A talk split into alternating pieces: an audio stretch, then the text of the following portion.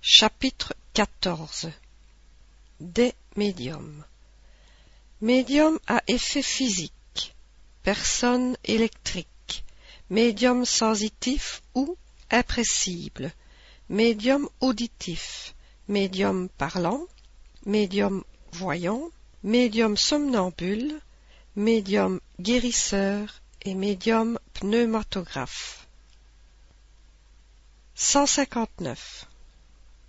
Toute personne qui ressent à un degré quelconque l'influence des esprits est, par cela même, médium.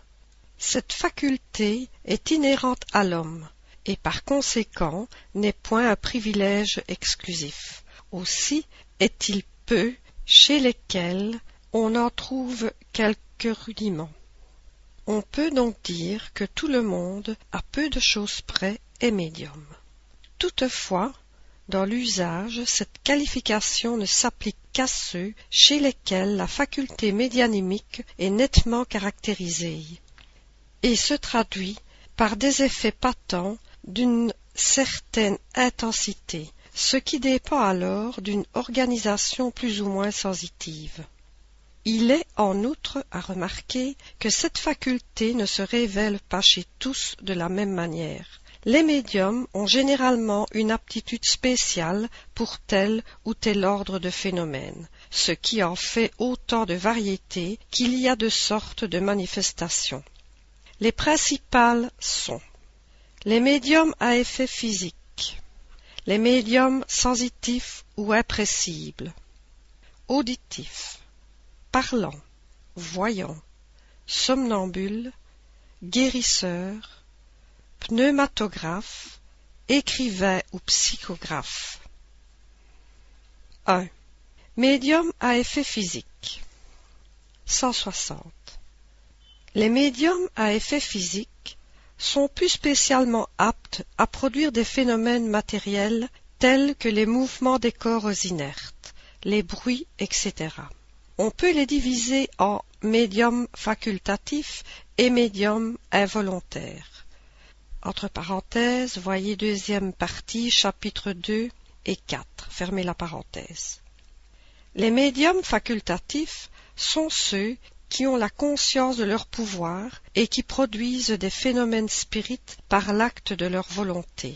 Cette faculté, bien qu'inhérente à l'espèce humaine, comme nous l'avons déjà dit, est loin d'exister chez tous au même degré mais il est peu de personnes chez lesquelles elle soit absolument nulle. Celles qui sont aptes à produire les grands effets, tels que la suspension des corps graves dans l'espace, la translation aérienne et surtout les apparitions, sont plus rares encore. Les effets les plus simples sont ceux de la rotation d'un objet, des coups frappés par le soulèvement de cet objet ou dans sa substance même. Sans attacher une importance capitale à ces phénomènes, nous engageons à ne pas les négliger. Ils peuvent donner lieu à des observations intéressantes et aider à la conviction. Mais il est à remarquer que la faculté de produire des effets matériels existe rarement chez ceux qui ont des moyens plus parfaits de communication, comme l'écriture ou la parole. Généralement, la faculté diminue dans un sens à mesure qu'elle se développe dans un autre. 161. Les médiums involontaires ou naturels sont ceux dont l'influence s'exerce à leur insu. Ils n'ont aucune conscience de leur pouvoir, et souvent ce qui se passe d'anormal autour d'eux ne leur semble nullement extraordinaire. Cela fait partie d'eux-mêmes, absolument, comme les personnes douées de la seconde vue et qui ne s'en doutent pas. Ces sujets sont très dignes d'observation, et l'on ne doit pas négliger de recueillir et d'étudier les faits de ce genre qui peuvent venir à notre connaissance. Ils se manifestent à tout âge, et souvent chez de très jeunes enfants. Voyez ci-dessus chapitre 5 Manifestation spontanée. Cette faculté n'est point, par elle-même, l'indice d'un état pathologique, car elle n'est pas incompatible avec une santé parfaite. Si celui qui la possède est souffrant, cela tient à une cause étrangère. aussi les moyens thérapeutiques sont-ils impuissants pour la faire cesser. Elle peut, dans certains cas, être consécutive d'une certaine faiblesse organique, mais elle n'est jamais cause efficiente. On ne saurait donc raisonnablement en concevoir aucune inquiétude au point de vue hygiénique. Elle ne pourrait avoir d'inconvénient que si le sujet, devenu médium facultatif, en faisait un usage abusif, parce qu'alors il y aurait chez lui émission trop abondante de fluide vital et par suite affaiblissement des organes. 162. La raison se révolte à l'idée des tortures morales et corporelles auxquelles la science a quelquefois soumis des êtres faibles et délicats en vue de s'assurer s'il n'y avait pas supercherie de leur part. Ces expérimentations, le plus souvent faites avec malveillance, sont toujours nuisibles aux organisations sensitives. Il pourrait en résulter de graves désordres dans l'économie Faire de telles épreuves, c'est jouer avec la vie. L'observateur de bonne foi n'a pas besoin de l'emploi de ces moyens. Celui qui est familiarisé avec ces sortes de phénomènes sait, d'ailleurs, qu'ils appartiennent plus à l'ordre moral qu'à l'ordre physique, et qu'on en chercherait vainement la solution dans nos sciences exactes. Par cela même que ces phénomènes tiennent à l'ordre moral, on doit éviter avec un soin non moins scrupuleux tout ce qui peut surexciter l'imagination. On sait les accidents que peut occasionner la peur, et l'on serait moins imprudent si l'on connaissait tous les cas de folie et d'épilepsie qui ont leur source dans les contes de loup-garou et de croque-mitaine. Que sera-ce donc si l'on persuade que c'est le diable? Ceux qui accréditent de telles idées ne savent pas la responsabilité qu'ils assument. Ils peuvent tuer. Or, le danger n'est pas pour le sujet seul, il est aussi pour ceux qui l'entourent et qui peuvent être effrayés par la pensée que leur maison est un repère de démons. C'est cette croyance funeste qui a causé tant d'actes d'atrocité dans les temps d'ignorance. Avec un peu plus de discernement, cependant, on aurait dû songer qu'en brûlant le corps censément possédé par le diable, on ne brûlait pas le diable. Puisqu'on voulait se défaire du diable, c'est lui qu'il fallait tuer. La doctrine spirite, en nous éclairant sur la véritable cause de tous ces phénomènes, lui donne le coup de grâce. Loin donc de faire naître cette pensée, on doit, et c'est un devoir de moralité et d'humanité, la combattre si elle existe. Ce qu'il faut faire quand une faculté semblable se développe spontanément chez un individu, c'est de laisser le phénomène suivre son cours naturel. La nature est plus prudente que les hommes. La Providence, d'ailleurs, a ses vues, et le plus petit peut être l'instrument des plus grands desseins. Mais il faut en convenir, ce phénomène acquiert quelquefois des proportions fatigantes et importunes pour tout le monde. Petit 1. Un des faits les plus extraordinaires de cette nature, par la variété et l'étrangeté des phénomènes, est sans contredit celui qui eut lieu en 1852 dans le Palatinat, entre parenthèses Bavière Rhénane, fermez la parenthèse, à Bergzabern, près de Wiesenburg.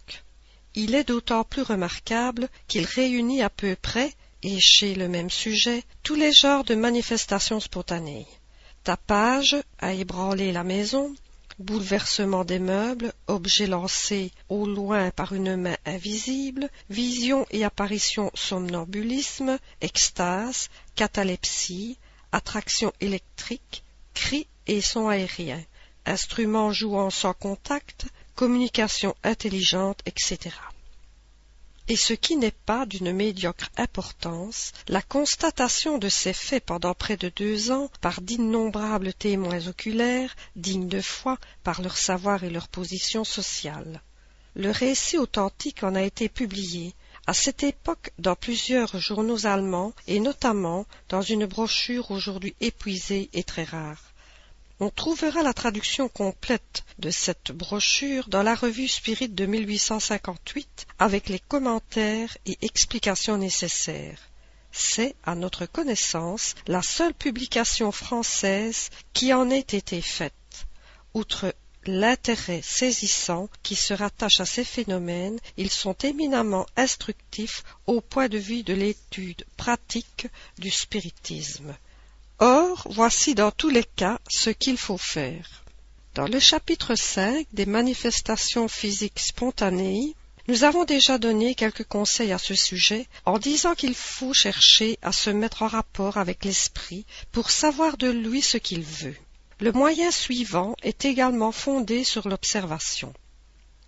Les êtres invisibles qui révèlent leur présence par des effets sensibles sont, en général, des esprits d'un ordre inférieur, et que l'on peut dominer par l'ascendant moral.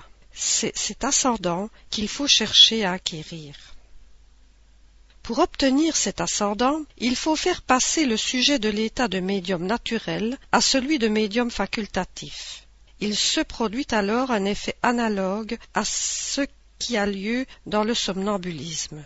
On sait que le somnambulisme naturel cesse généralement quand il est remplacé par le somnambulisme magnétique. On n'arrête point la faculté émancipatrice de l'âme, on lui donne un autre cours. Il en est de même de la faculté médianémique. À cet effet, au lieu d'entraver les phénomènes, ce à quoi l'on réussit rarement et ce qui n'est pas toujours sans danger, il faut exciter le médium à les produire à sa volonté en s'imposant à l'esprit. Par ce moyen, il parvient à le maîtriser et d'un dominateur quelquefois tyrannique, il en fait un être subordonné et souvent très docile. Un fait digne de remarque et justifié par l'expérience, c'est qu'en pareil cas un enfant a autant et souvent plus d'autorité qu'un adulte. Preuve nouvelle à l'appui de ce point capital de la doctrine, que l'esprit n'est enfant que par le corps, et qu'il a par lui-même un développement nécessairement antérieur à son incarnation actuelle, développement qui peut lui donner de l'ascendant sur des esprits qui lui sont inférieurs. La moralisation de l'esprit par les conseils d'une tierce personne influente et expérimentée, si le médium n'est pas en état de le faire, est souvent d'un moyen très efficace. Nous y reviendrons plus tard. 163. C'est à cette catégorie de médiums que sembleraient appartenir les personnes douées d'une certaine dose d'électricité naturelle, véritable torpille humaine, produisant par le simple contact tous les effets d'attraction et de répulsion. On aurait tort cependant de les regarder comme des médiums, car la véritable médiumnité suppose l'intervention directe d'un esprit. Or, dans le cas dont nous parlons des expériences concluantes ont prouvé que l'électricité est l'unique agent de ces phénomènes. Cette faculté bizarre qu'on pourrait presque appeler une infirmité, peut quelquefois s'allier à la médiumnité, comme on peut le voir dans l'histoire de l'esprit frappeur de Berg-Zabern. Mais souvent elle est complètement indépendante. Ainsi que nous l'avons dit, la seule preuve de l'intervention des esprits, c'est le caractère intelligent des manifestations. Toutes les fois que ce caractère n'existe pas, on est fondé à les attribuer à une cause purement physique. La question est de savoir si les personnes électriques auraient une aptitude plus grande à devenir médium à effet physique. Nous le pensons, mais ce serait un résultat d'expérience. 2. Médium sensitif ou impressible. 164. On désigne ainsi les personnes susceptibles de ressentir la présence des esprits par une vague impression une sorte de frôlement sur tous les membres, dont elles ne peuvent se rendre compte. Cette variété n'a pas de caractère bien tranché. Tous les médiums sont nécessairement impressibles. L'impressionnabilité est ainsi plutôt une qualité générale que spéciale. C'est la faculté rudimentaire indispensable au développement de toutes les autres. Elle diffère de l'impressionnabilité purement physique et nerveuse avec laquelle il ne faut pas la confondre, car il y a des personnes qui n'ont pas les nerfs délicats et qui ressentent plus ou moins l'effet de la présence des esprits, de même que d'autres très irritables ne le ressentent pas du tout.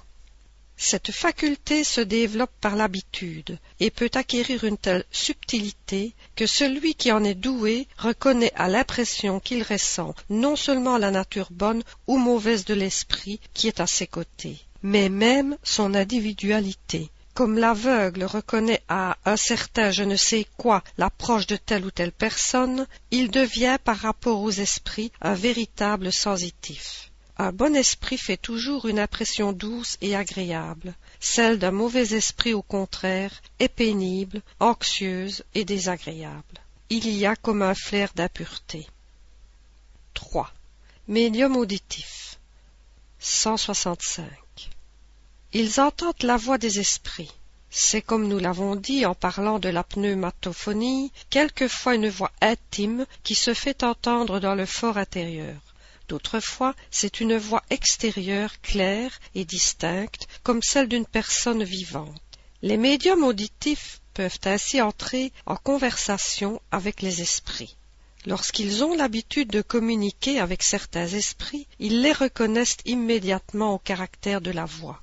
Quand on n'est pas soi-même doué de cette faculté, on peut également communiquer avec un esprit par l'intermédiaire d'un médium auditif qui remplit l'office de truchement. Cette faculté est très agréable quand le médium n'entend que de bons esprits, ou seulement ceux qui l'appellent.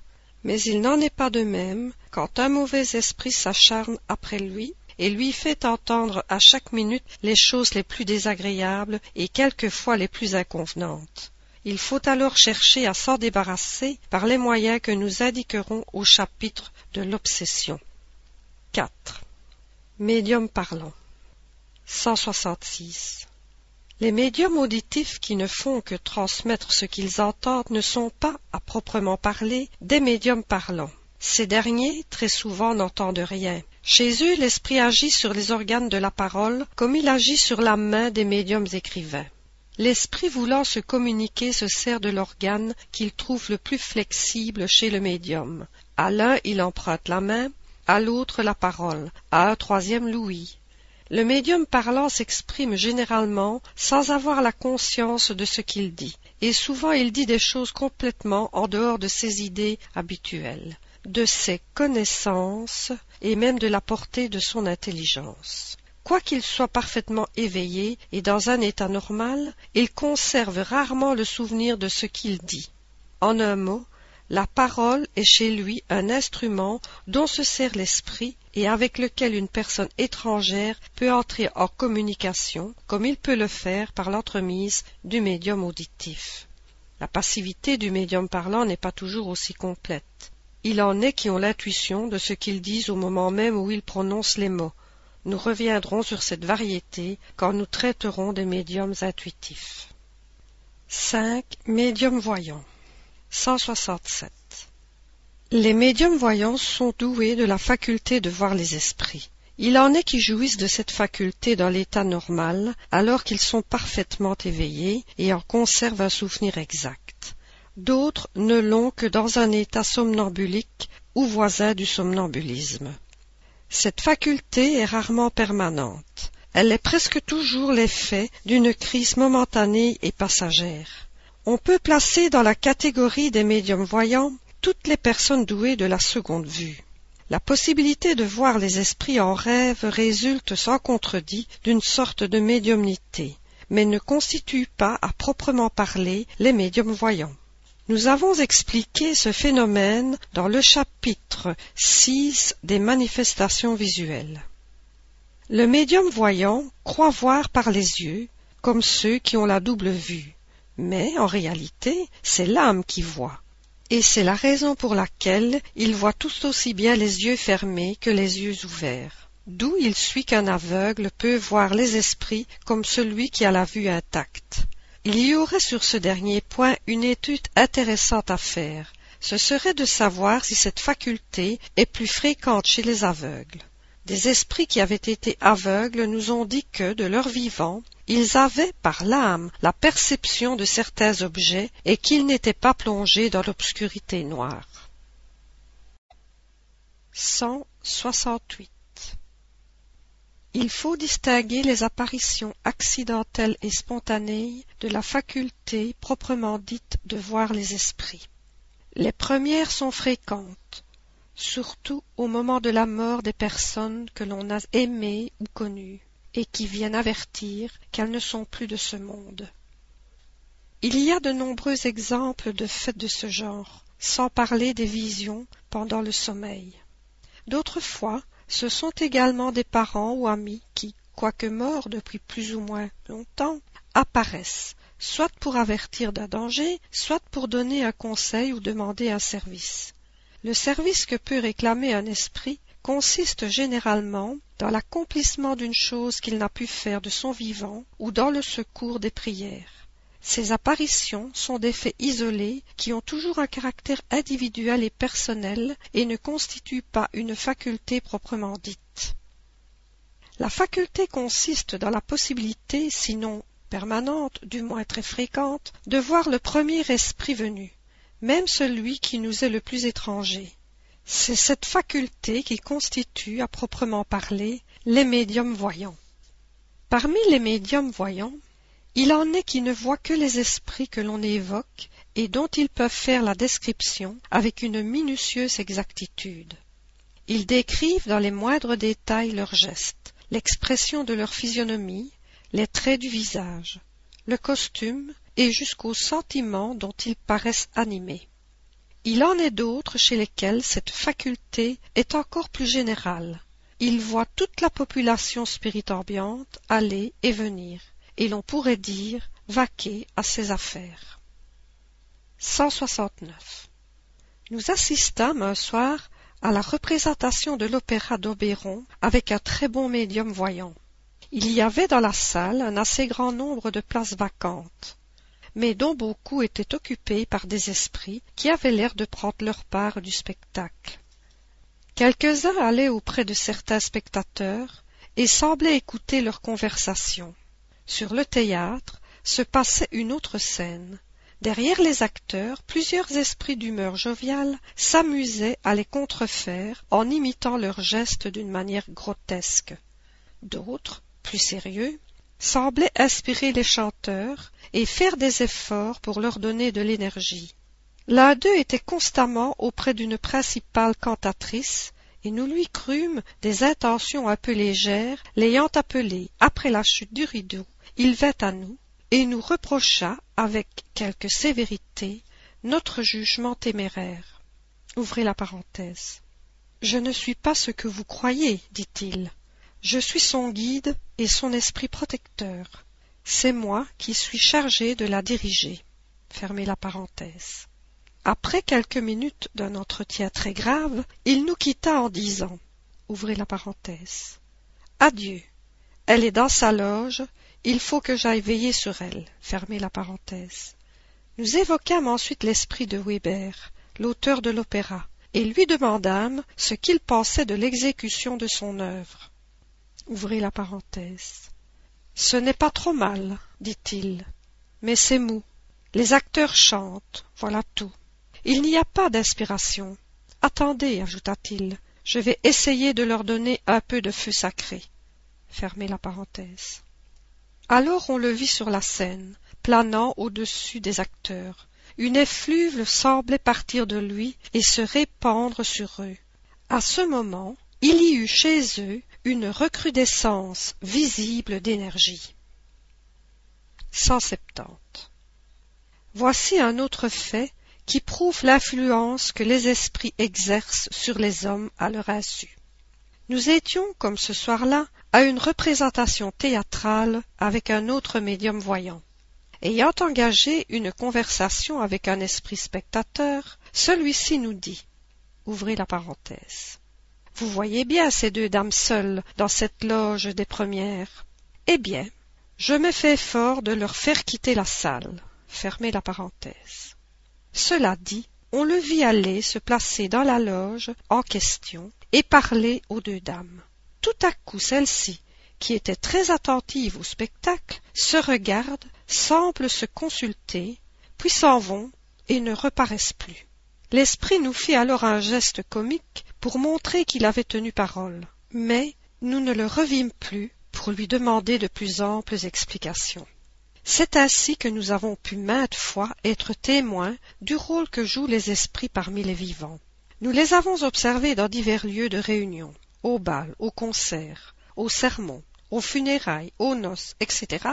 Et partout, nous en avons trouvé, attisant les passions mauvaises, soufflant la discorde, excitant les rixes et se réjouissant de leurs prouesses. D'autres, au contraire, combattaient cette influence pernicieuse, mais n'étaient que rarement écoutés. 171. La faculté de voir les esprits peut sans doute se développer, mais c'est une de celles dont il convient d'attendre le développement naturel sans le provoquer, si l'on ne veut s'exposer à être le jouet de son imagination. Quand le germe d'une faculté existe, elle se manifeste d'elle-même. En principe, il faut se contenter de celle que Dieu nous a accordée, sans rechercher l'impossible, car alors, en voulant trop avoir, on risque de perdre ce qu'on a. Quand nous avons dit que les faits d'apparition spontanée sont fréquentes, entre parenthèses numéro 107, nous n'avons pas voulu dire qu'ils sont très communs. Quant aux médiums voyants proprement dit, ils sont encore plus rares, il y a beaucoup à se défier de ceux qui prétendent jouir de cette faculté. Il est prudent de n'y ajouter foi que sur des preuves positives. Nous ne parlons même pas de ceux qui se font la ridicule illusion des esprits globules, que nous avons décrite au numéro 108, mais de ceux qui prétendent voir les esprits d'une manière rationnelle. Certaines personnes peuvent sans doute se tromper de bonne foi, mais d'autres peuvent aussi simuler cette faculté par amour-propre ou par intérêt. Dans ce cas, il faut particulièrement tenir compte du caractère, de la moralité et de la sincérité habituelle. Mais c'est surtout dans les circonstances de détail qu'on peut trouver le contrôle le plus certain, car il en est qui ne peuvent laisser de doute, comme par exemple l'exactitude du portrait d'esprit que le médium n'a jamais connu vivant. Le fait suivant est dans cette catégorie. Une dame veuve dont le mari se communique fréquemment à elle se trouvait un jour avec un médium voyant qui ne la connaissait pas, non plus que sa famille. Le médium lui dit je vois un esprit près de vous. Ah, dit la dame, c'est sans doute mon mari, qui ne me quitte presque jamais. Non, répondit le médium, c'est une femme d'un certain âge. Elle a un bandeau blanc sur le front. À cette particularité, et à d'autres détails descriptifs, la dame reconnut sa grand-mère à ne pas s'y méprendre, et à laquelle elle ne songeait nullement en ce moment. Si le médium avait voulu simuler la faculté, il lui était facile d'abonder dans la pensée de la dame, tandis qu'au lieu du mari dont elle était occupée, il voit une femme avec une particularité de coiffure dont rien ne pouvait lui donner l'idée.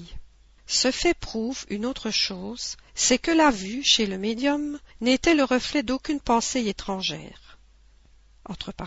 Voyez le numéro 102. 6. Médium somnambule. 172. Le somnambulisme peut être considéré comme une variété de la faculté médianémique, ou pour mieux dire, ce sont deux ordres de phénomènes qui se trouvent très souvent réunis.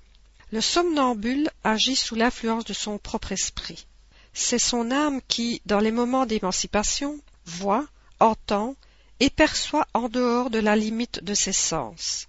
Ce qu'il l'exprime, il le puise en lui-même. Ses idées sont en général plus justes que dans l'état normal, ses connaissances plus étendues, parce que son âme est libre. En un mot, il vit par anticipation de la vie des esprits. Le médium, au contraire, est l'instrument d'une intelligence étrangère. Il est passif, et ce qu'il dit ne vient point de lui.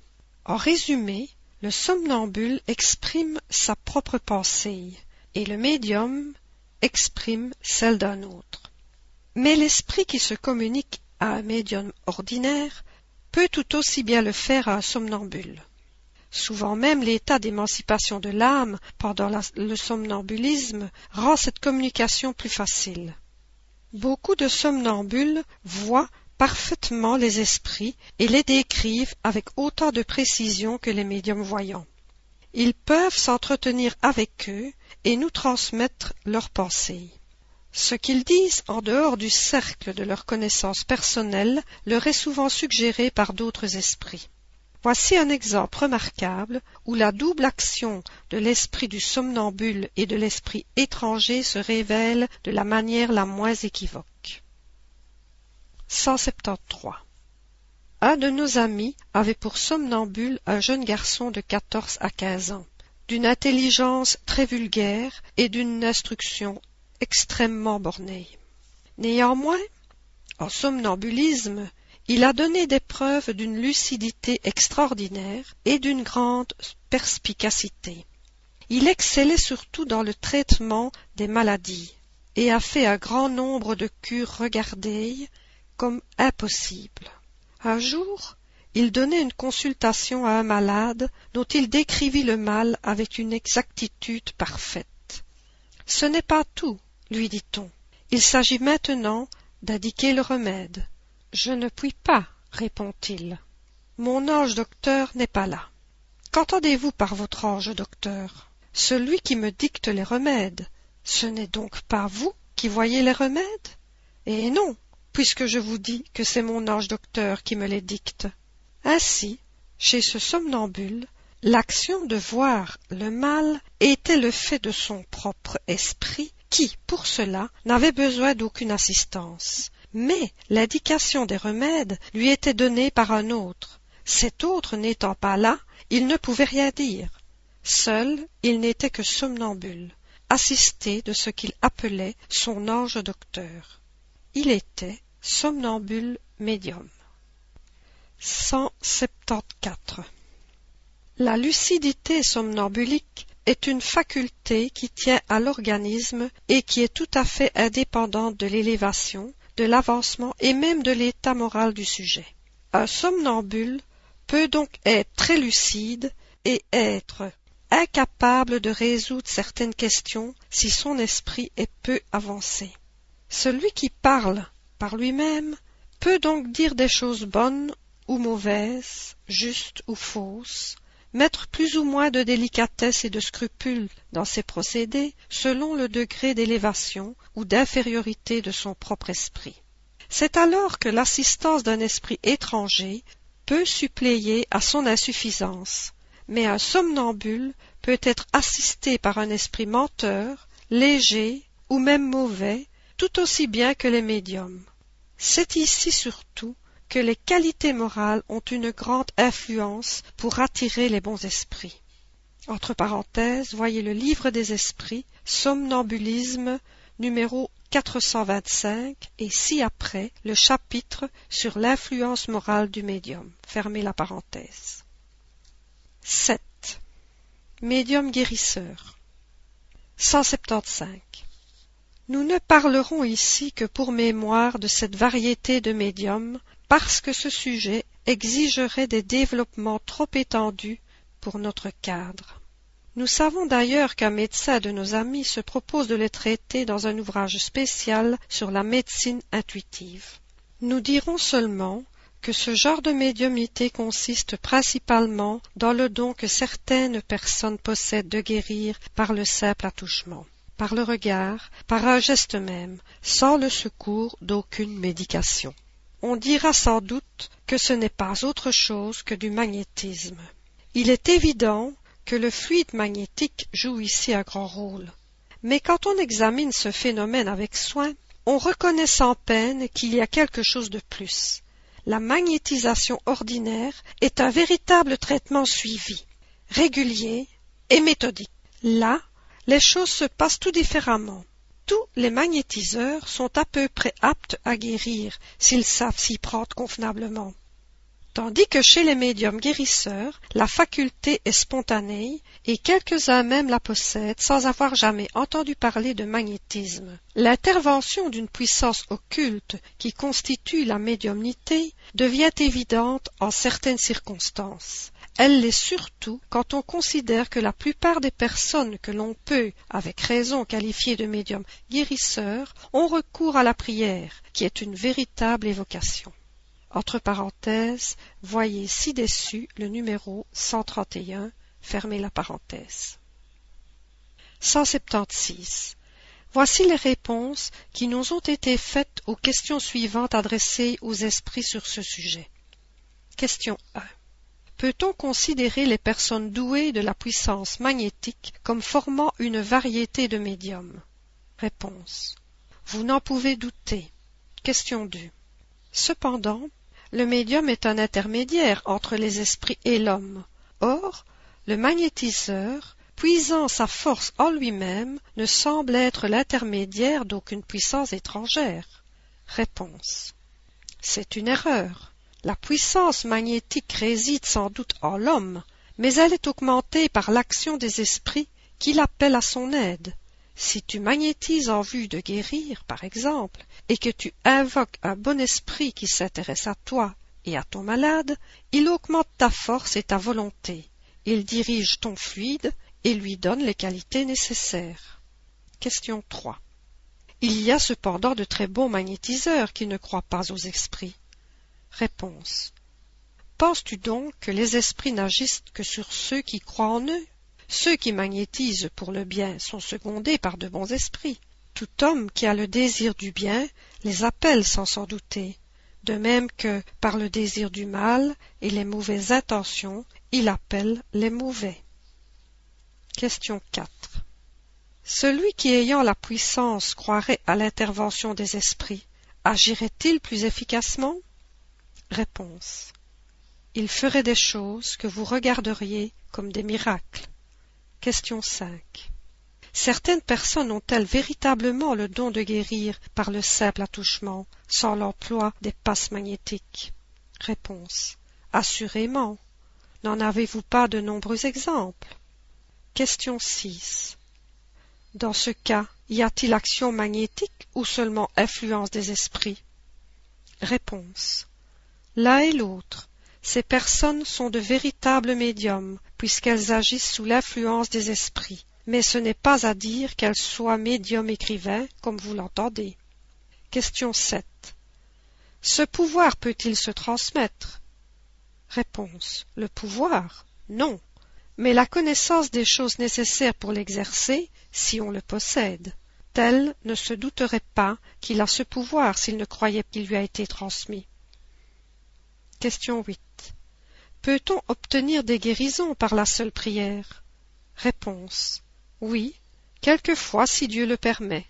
Mais peut-être que le bien du malade est de souffrir encore, et alors vous croyez que votre prière n'est pas écoutée. Question 9. Y a-t-il pour cela des formules de prière plus efficaces les unes que les autres? Réponse. La superstition seule peut attacher une vertu à certaines paroles, et des esprits ignorants ou menteurs peuvent seuls entretenir de pareilles idées en prescrivant des formules. Cependant, il peut arriver que, pour des personnes peu éclairées et incapables de comprendre les choses purement spirituelles, l'emploi d'une formule contribue à leur donner confiance. Dans ce cas, ce n'est pas la formule qui est efficace, mais la foi qui est augmentée par l'idée attachée à l'emploi de la formule. 8. Médium pneumatographe 177. On donne ce nom au médium apte à obtenir l'écriture directe, ce qui n'est pas donné à tous les médiums écrivains. Cette faculté est jusqu'à présent assez rare. Elle se développe probablement par l'exercice. Mais, comme nous l'avons dit, son utilité pratique se borne à une constatation patente de l'intervention d'une puissance occulte dans les manifestations. L'expérience seule peut faire connaître si on la possède. On peut donc essayer, et d'ailleurs on peut le demander à un esprit protecteur par les autres moyens de communication. Selon le plus ou moins de puissance du médium, on obtient de simples traits, des signes, des lettres, des mots, des phrases, et même des pages entières. Il suffit ordinairement de poser une feuille de papier pliée dans un endroit quelconque ou désigné par l'esprit, pendant dix minutes ou un quart d'heure, quelquefois plus. La prière et le recueillement sont des conditions essentielles. C'est pourquoi on peut regarder comme impossible de rien obtenir dans une réunion de personnes peu sérieuses ou qui ne seraient pas animées de sentiments sympathiques et bienveillants. Entre parenthèses, voyez la théorie de l'écriture directe, chapitre 8, Laboratoire du monde invisible, le numéro 127 et suivant, et chapitre 12, pneumatographie.